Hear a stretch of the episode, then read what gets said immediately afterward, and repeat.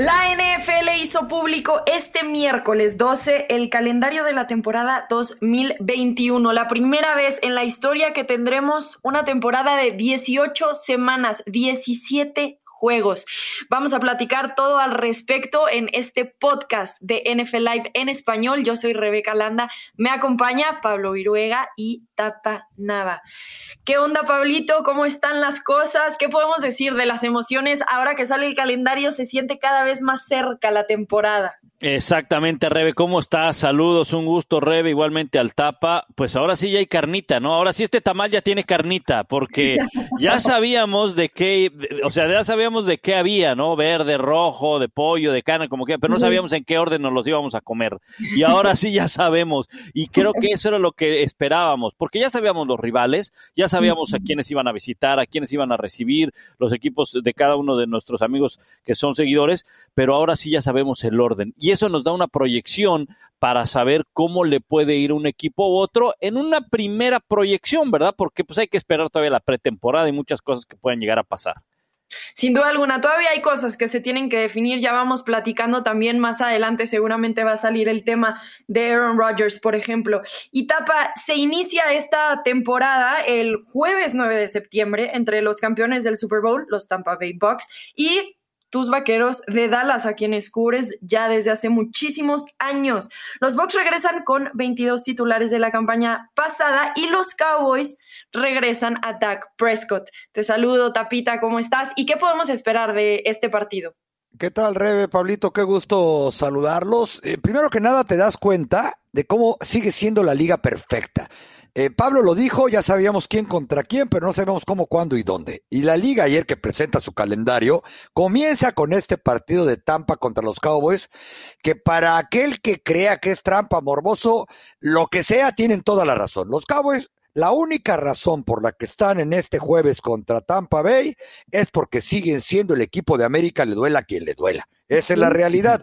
¿A qué se refiere? Normalmente iba el subcampeón de la conferencia eh, que perdió el Super Bowl contra el monarca vigente, iban equipos protagonistas. Ahora va un equipo que ganó seis partidos la temporada pasada, pero que jala rating como ningún otro, y ahí están los números de la temporada anterior, en la que tuvieron a cuatro corebacks, incluyendo un tipo que se llama Ben DiNucci o otro que se llama Garrett Gilbert, que absolutamente nadie conoce. Este partido muy interesante y quizá reitero hasta morboso, porque además de que es el primer juego de Dak Prescott, que ojalá esté recuperado, porque lo va a necesitar estar con toda su movilidad y al 100% después de cómo vimos a esos 11 titulares de Tampa Bay que van a estar, salvo que sucede y esperemos que no algo en la pretemporada, van a estar contra Dak Prescott, como trajeron a Pat Mahomes durante el Super Bowl, por un lado. Por otro lado, regresa la línea ofensiva completa de los Cowboys, además que dicen que no son los mismos los tres mosqueteros que 20 años después, los que fueron considerados los mejores tackles de la NFL. Pero del lado defensivo, viene una defensa completamente renovada, en la que va a haber por lo menos seis titulares nuevos después del ridículo que hicieron la temporada para a enfrentar a Tom Brady, que ahora sí va a tener eh, pretemporada completa, minicampamentos, OTAs y a sus 11 titulares va a tener Tampa Bay en el campo contra defensa de Dallas, que además es dirigida por Dan Quinn, quien fue el head coach del equipo que perdió aquella vez contra Tom Brady y los Pats en, eh, un regreso histórico. ¿Qué más puedes pedir, Rebe? Nada, no podemos pedir nada más de esto, aunque sí me intriga mucho saber cómo va a contestar la defensa de los Cowboys ante una de las ofensivas con tantas armas como la que tiene Tom Brady y Bruce Arians, más aún, como ya mencionas muy bien tú, con una pretemporada completa. Y bueno, este es un partido de los de Morbo, sin duda alguna. Y va a haber varios. Entre ellos yo creo que está destacado más porque además esta temporada ya va a haber fanáticos en el estadio, por lo menos esa es la expectativa de la NFL. Entonces, ¿qué podríamos esperar de un partido, por ejemplo, como el de los Bucaneros, nuevamente, pero ahora visitando a los Patriotas? Tom Brady regresando a Foxborough por primera vez desde que, desde que dejó al equipo de los Patriotas y que además ganó un Super Bowl con los Bucks. La pregunta para mí aquí es, ¿cómo lo van a recibir, Pablo? ¿Qué se puede esperar de esta base de fanáticos que es, eh, ¿cómo decirlo? Involucrada, que es una base de fanáticas muy involucrada y va a llegar esta persona que muchos pueden decir, bueno, nos traicionó y muchos pueden decir, bueno, hay que darle gracias porque nos ha dado seis Super Bowls. Sí, no hay duda que ese, ese partido es el más morboso de todos, ¿no? El que más atracción ha generado desde que se, desde, desde el año pasado que, Brady llegó a Tampa Bay, ya se sabía que iba a enfrentar a Nueva Inglaterra y ya se sabía que iba a visitar a Nueva Inglaterra. Recuerden que hay una fórmula, hay una fórmula en la NFL donde ya se conocen los rivales, incluso hasta los del 2022, 2023, entonces eso ya se sabía, la cosa era saber cuándo y dónde. Y creo que todos sabíamos que iba a ser o domingo por la noche o lunes por la noche, tenía que ser en horario estelar. Y la liga no quiere esperar mucho y lo ponen una semana cuatro. Yo creo que lo van a dar, le van a dar un gran recibimiento a Brady. Si algo tiene la afición de los Estados Unidos en casi todos los deportes, o al menos en los más importantes, es saberle reconocer al jugador todo lo que entregó en una franquicia. Independientemente de cómo se haya ido Brady, que además pues se fue como agente libre, o sea, no, no es que haya hecho un berrinche al estilo Aaron Rodgers, ¿verdad? No, eh, simplemente pues terminó su contrato, no me firmaron, pues yo quiero seguir chambeando y pues, voy a ir a buscar a donde me den chamba. Entonces, independientemente de eso, yo creo que la... en el camino ganando un Super Bowl. Exacto, exacto, exactamente. Y a ver, estoy seguro que Brady va a salir del vestidor, Claro, le va a tocar el otro vestidor, no el de siempre, ¿verdad? Pero eso no importa. Y va a salir y va a correr el campo de lado a lado como lo hacía con, con los eh, Patriots, como lo hizo el año pasado con Tampa Bay, y va a gritar. Obviamente a lo mejor no mucha gente le va a acompañar en el grito, pero sí lo van a recibir entre aplausos. Y no me extrañaré hasta que un video le vayan a poner ¿verdad? En agradecimiento a todo lo que hizo con esa franquicia, porque así suele ser el aficionado en los Estados Unidos. Nunca está buscando el me traicionaste, no, lo veo desde el otro panorama, desde el otro ángulo, agradecido por todo lo que hiciste con esta franquicia, y creo que así va a ser. Fíjate, Pablo Rebe, yo agregaría de la manera en que se comporta la mejor liga profesional del planeta, que hicieron el cálculo para meterlo en la semana 4, no por casualidad, sino de acuerdo a las proyecciones, hay una muy grande posibilidad de que ese día rompa el récord de yardas ganadas por pase, que hasta hoy es de Drew Brees, el señor Tom Brady, imagínatelo en el Gillette Stadium, donde pronto va a haber una estatua ahí donde van a quitar el número de por vida, lo van a retirar y donde pronto la calle principal se va a llamar Tom Brady Avenue. Ahí va a romper el récord de yardas por pase en la historia de la NFL potencialmente podría ser ahí. Pero ¿qué podemos decir? Porque es que aunque digamos, sí se fue por la puerta grande y con aplausos, eso no significa que Bill Belichick no quiera definitivamente ganarle. Y no es que haya una rivalidad entre ellos, yo creo que los medios de comunicación construimos mucho esto, ¿no? Como si hubiera una relación de odio entre ellos y hubiera este tema como de venganza, pero ¿qué podemos también esperar de un partido así? Porque es diferente hablar de, bueno, el campeón del Super Bowl y un equipo que no llegó a la postemporada, pero cuando hablamos del duelo frente a frente, un Bill Belichick que conoce perfectamente a Tom Brady, un Tom Brady que conoce perfectamente a Bill Belichick, ¿qué tan cerrado, qué tan bueno realmente puede estar este partido más allá del morbo? Yo creo que va a ser un juegazo. Eh, tú lo acabas de mencionar. No se trata solamente de un equipo que no fue a la postemporada, pero que, ojo, eh, peleó hasta la última semana por llegar con lo que tenía, que era cero, cero talento en prácticamente cualquier área, contra el equipo campeón que avasalló al que se suponía que iba a dominar la liga, que era Kansas City, para lograr un bicampeonato. Este equipo, además, tiene una veintena de agentes libres, entre los que se incluyen jugadores defensivos que se habían ido de Nueva Inglaterra y que ya recuperó Bill Belichick, por un lado. Por otro lado, tuvieron uno de los mejores reclutamientos colegiales en el pasado draft. Finalmente, eh, yo no puedo pensar de otra manera en que no sea Bill Belichick, una porque quiera ganarle a Brady, no por rencores, no se pueden concebir uno sin el otro, es decir, ¿dónde van a haber ganado una pareja de entrenador y jugador seis Super Bowl? Probablemente no lo vamos a volver a ver nunca en la liga, sino que la mente maestra de Belichick, que ha ganado campeonatos por todos lados, enfrentando a un equipo tan plagado de talento que se va a dar el lujo de comenzar temporada, reitero, salvo que suceda alguna otra cosa, con los 22 titulares que abrieron el Super Bowl. Hoy te garantizo que Nueva Inglaterra va a estar peleando postemporada y que una de las muestras y golpes de autoridad lo van a dar contra los Bucks. Si les alcanza para ganar o no, eso ya es otra cosa, pero va a ser un juegazo por donde lo veamos. Yo creo que va a ser un gran partido también, ¿eh? Yo creo que así va a ser, un, gran partido. Eh, a mí me queda claro algo, como tú dices, Rebe, no hay rivalidad entre ellos, pero tampoco son grandes amigos, ¿no? Y son dos ganadores. Eso sí, son dos ganadores. Cuando estuvieron juntos, ganaban para un equipo. Ahora están separados y ahora van a querer ganar para sus respectivos equipos. Jamás ni Brady ni Belichick va a decir, sí, yo quiero humillar al otro. Que no, no, no, porque pues esto no es la, no es la lucha libre de la AAA o cosas así, ¿no? O sea, se manejan con mucho respeto, ¿verdad? Se manejan eh, con mucha profesionalismo, pero ellos saben que quieren derrotar al otro, ¿no? Ellos definitivamente. Hoy, eh, eh, este día por la mañana, este, este, jueves por la mañana, escuchaba a Teddy Bruschi en el programa de Get Up en ESPN en inglés. Y bueno, pues imagínate, él conoce muy bien a Bill Belichick, conoce a Tom Brady. Y, Teddy Bruschi decía, Bill Belichick es de estos entrenadores que desde el miércoles te está diciendo, a mí no me importa quién está enfrente, hay que ganarle.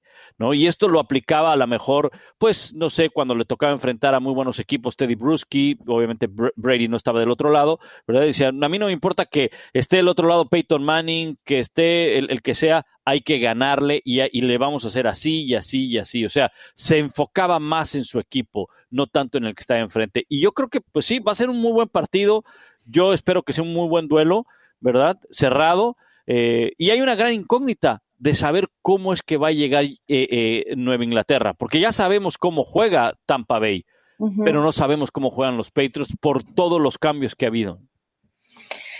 Bueno, y además de que son ganadores, los dos yo agregaría son grandes competidores. Esa es la forma en la que yo describiría a ambos, cada quien con sus cualidades y sus efectos. Y bueno, el récord de Belichick, nada más así como un dato de color, sin Tom Brady es de 62 victorias, 73 derrotas. Veamos hacia qué lado se sigue sumando ese récord. Ese partido octubre 3. Y después tenemos otros partidazos. Yo, por ejemplo, me gustaría destacar el de los Buffalo Bills y los Kansas City Chiefs. Este partido es la repetición del campeonato de la AFC de la campaña pasada, que parecía ser un partido que prometía mucho y de repente llegó Mahomes en modo Mahomes y lanzó para 325 yardas y tres anotaciones.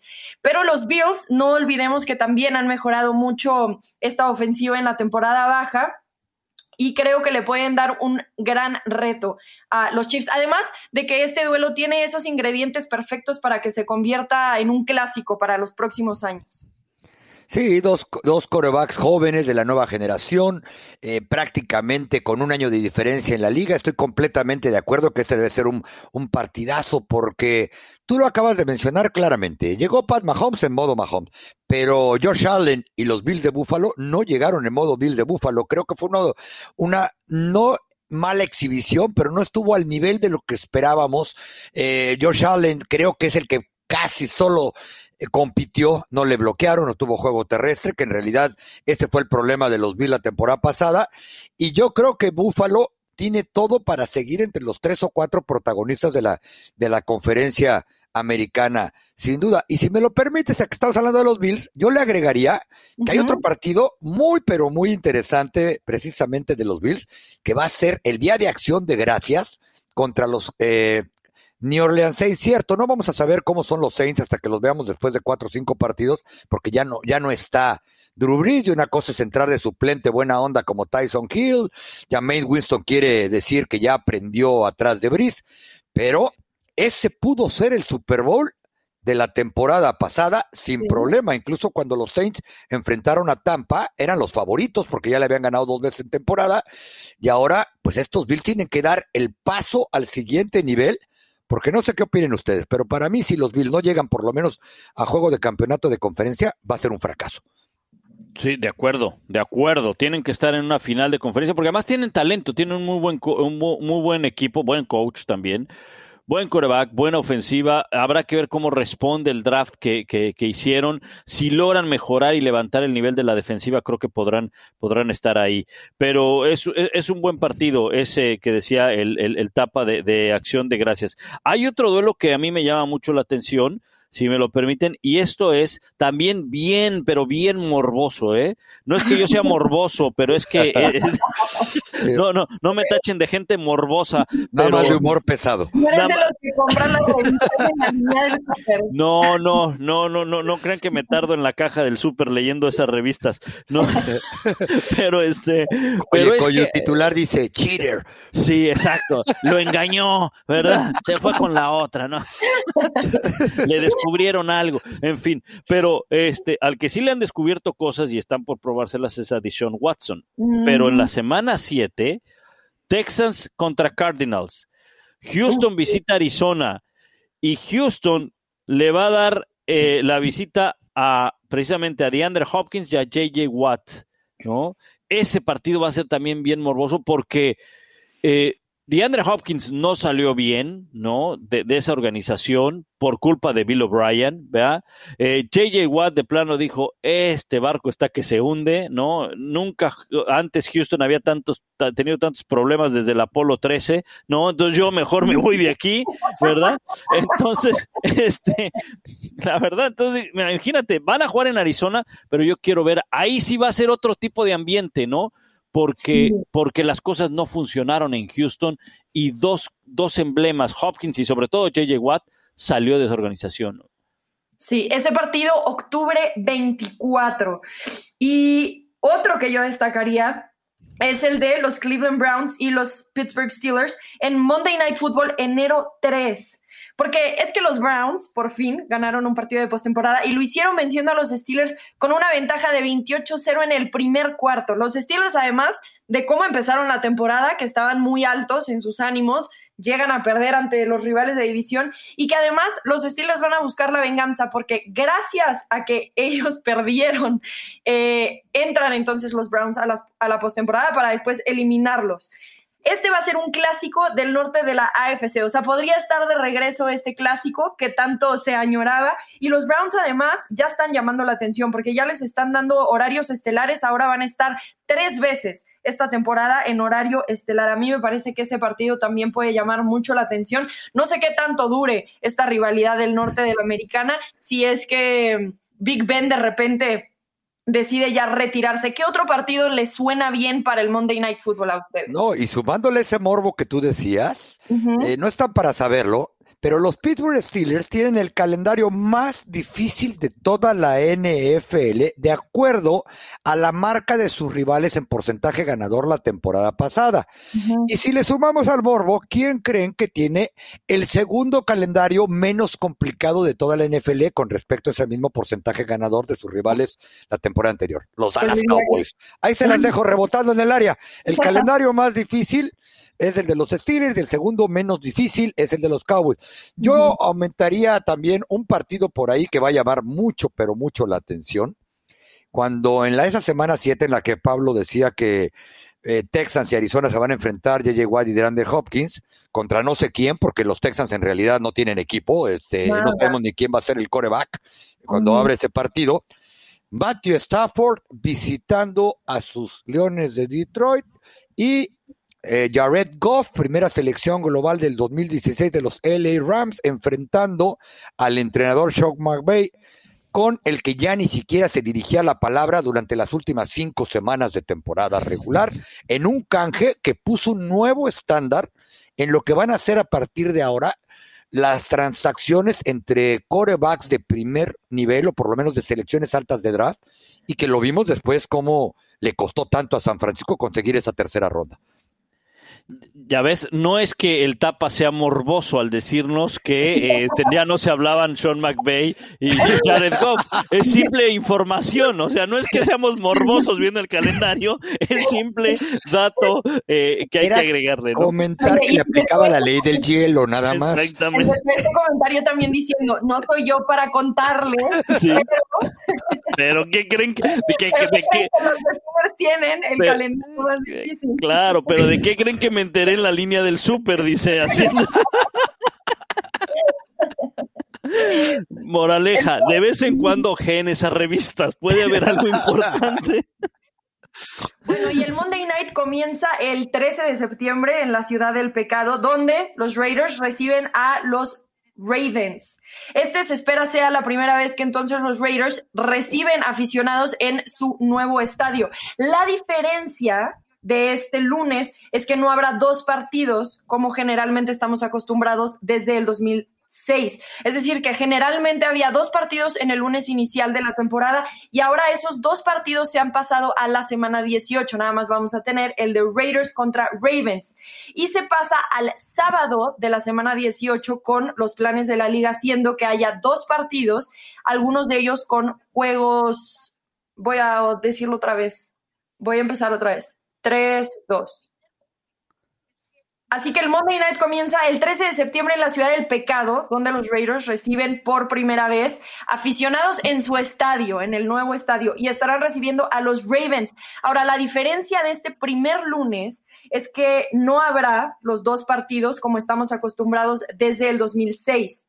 Pero, según los planes de la liga, eso significa que en la semana 18, en sábado, vamos a tener dos partidos, algunos de ellos. Mira, me voy a enfocar en dos para no irme muy lejos en la, en la temporada regular, porque pues habrá que esperar qué ocurre en la temporada regular. Pero en las primeras cinco semanas hay dos que me dan atención. El primero, desde luego, ya lo explicabas, este, porque va a haber gente en este magnífico estadio, que por cierto, además, el estadio de los Raiders va a recibir el Pro Bowl para el 2022, es decir, pues para, para esta eh, temporada. El Pro Bowl va a ser el 6 de febrero y el Super Bowl va a ser hasta el 13 de febrero. No se quejen porque mientras más se extienda la temporada de la NFL, mejor para nosotros. No solamente porque vamos a tener chamba, sino porque pues podemos ver, podemos ver partidos de NFL, ¿no? Entonces, este, mejor ni se quejen. Pero semana 5, Colts visitando a Ravens, dos equipos de los cuales creo yo pueden, pueden ser dos equipos que estén peleando final de la conferencia americana. Yo tengo una gran expectación por ver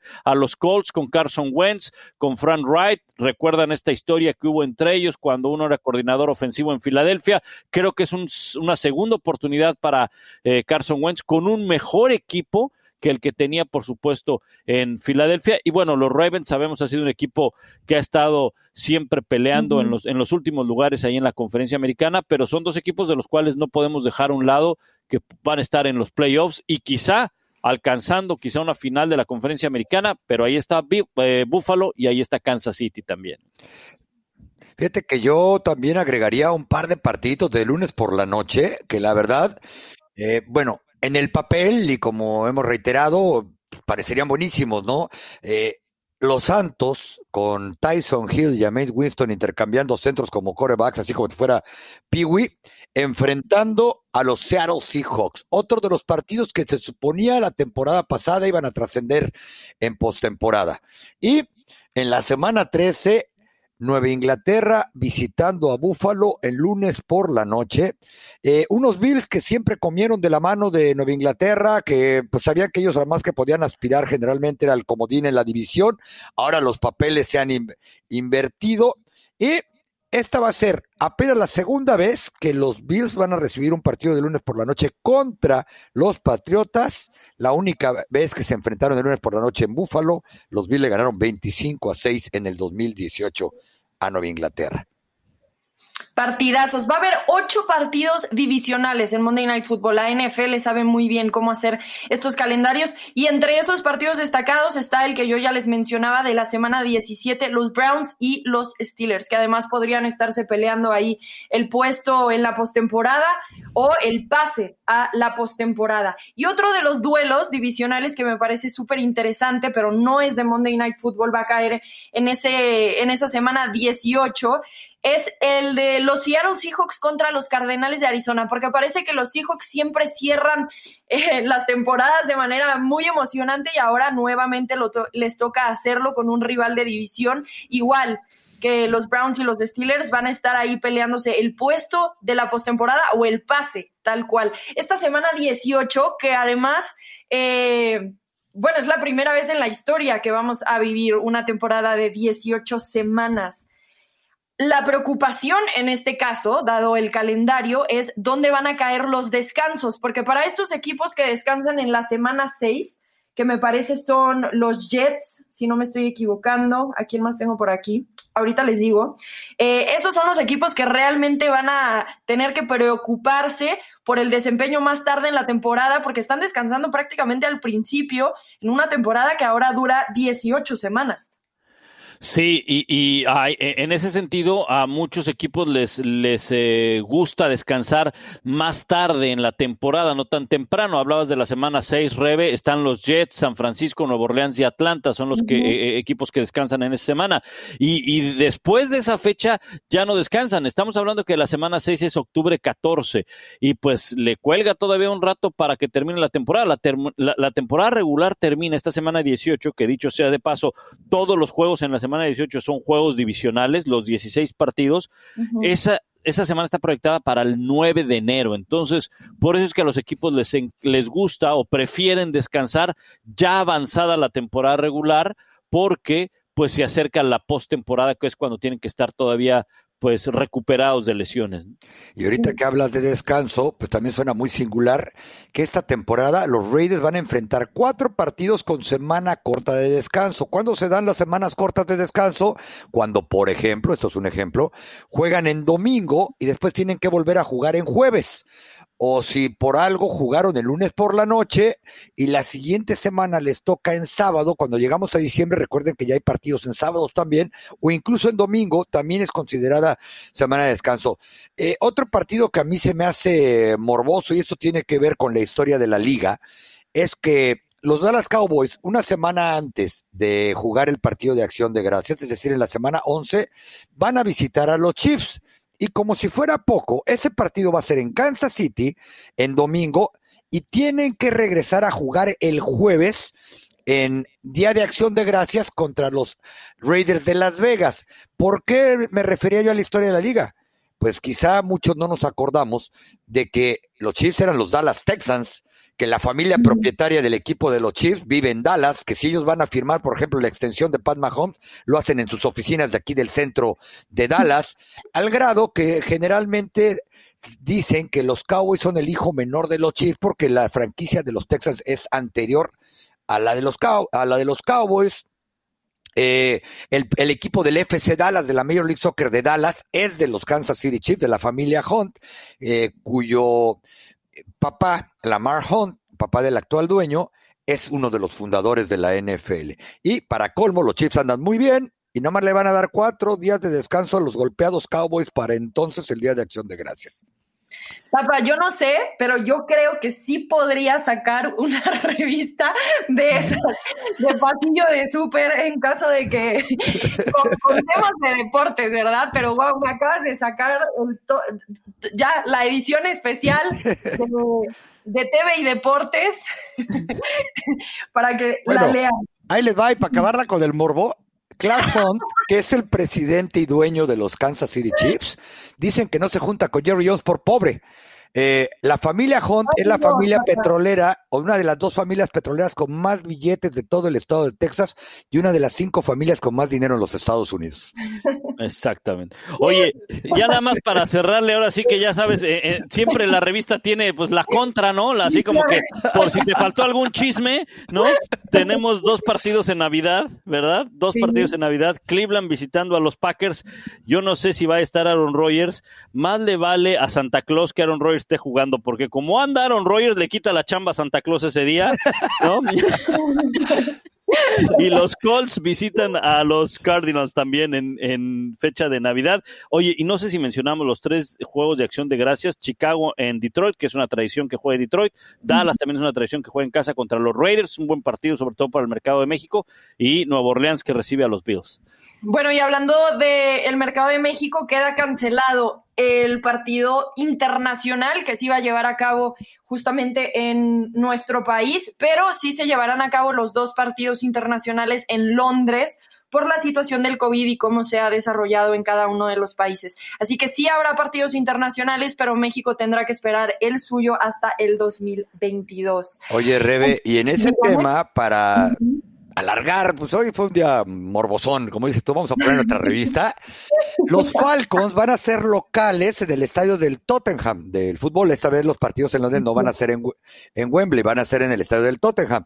Bueno, pues resulta que los Falcons, que tienen un estadio casi nuevo, solamente van a tener siete juegos en casa, porque ellos están cediendo un partido de locales para irse a Inglaterra y la conferencia americana es la que tiene un noveno partido como local por la semana, por la jornada, la temporada de 17 partidos. Nadie entiende por qué un equipo que de la conferencia nacional está donando un partido para la serie internacional y como quien dice, está perdiendo dos juegos de local comparado con sus rivales de la conferencia americana. Ok, pues ya eh, contestaremos eso en un futuro porque se nos acabó el tiempo, tapa. ya podremos después hacer nuestro podcast de TMZ, eh, los chismes en el deporte y todas las historias detrás de los equipos más destacados. Muchísimas gracias a ambos por, por estar este día con nosotros en el podcast de NFL Live en español. Gracias a ustedes por escucharnos. asegúrense de activar las notificaciones, seguir el podcast y compartirlo con cualquier persona que le parezca interesar el fútbol americano y todo lo que hay detrás de estas grandes franquicias. Tapa siempre con lo último del momento y también la historia detrás. Gracias, Tapa, gracias, Pablo, y nos vemos hasta la próxima.